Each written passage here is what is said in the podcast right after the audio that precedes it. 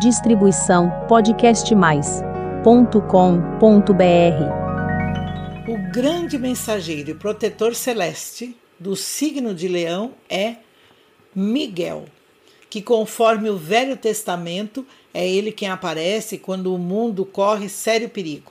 Guerreiro que combate o mal, ele pertence à hierarquia dos arcanjos e representa a luz do mundo, sua morada ou seu planeta, o Sol é o príncipe entre os mensageiros e seu nome é um grito de batalha, invocado para a coragem e a defesa, conhecido como Miguel, se apresenta armado de escudo e espada. É o anjo que proclama a unidade divina do universo. Seu alimento, o fogo, que é a energia da purificação, conhecido pela maioria como guerreiro de luz, o que combate o mal e atua nos lugares de discórdia com a missão de transmutar o mal para o bem, isto é, transformar aquilo que era mal para o bem. O mensageiro que elimina o dragão do caminho das intenções malignas, afasta os rebelados e defende seus filhos do inimigo. Mas pela ação correta, sempre, a ação certa e pelo que deve ser feito.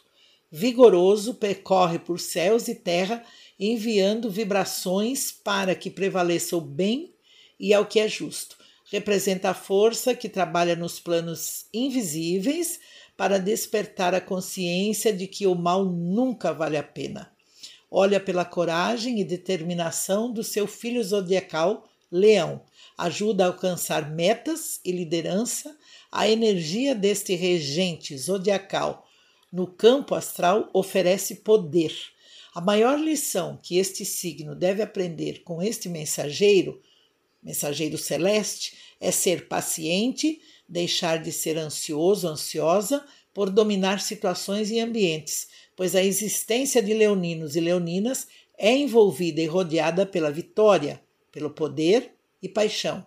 Mas Leão tem um lado que poucos percebem: o de se deixar estimular pelo excesso da vaidade, pelo narcisismo, a necessidade intensa, muitas vezes, de reconhecimento em ser o centro das atenções, sempre, a todo instante, quer brilhar a qualquer custo, quando se propõe a demonstrar aos outros que tudo pode. Outras vezes, pode se tornar o tipo silencioso, fechado, exatamente oposto e voltado a si mesmo, a si mesma. É muito fácil o signo de Leão ir de um extremo ao outro, especialmente quando se vê obrigado ou obrigada por alguma imposição ou consequência de situações da vida e estiver numa condição principalmente de submissão.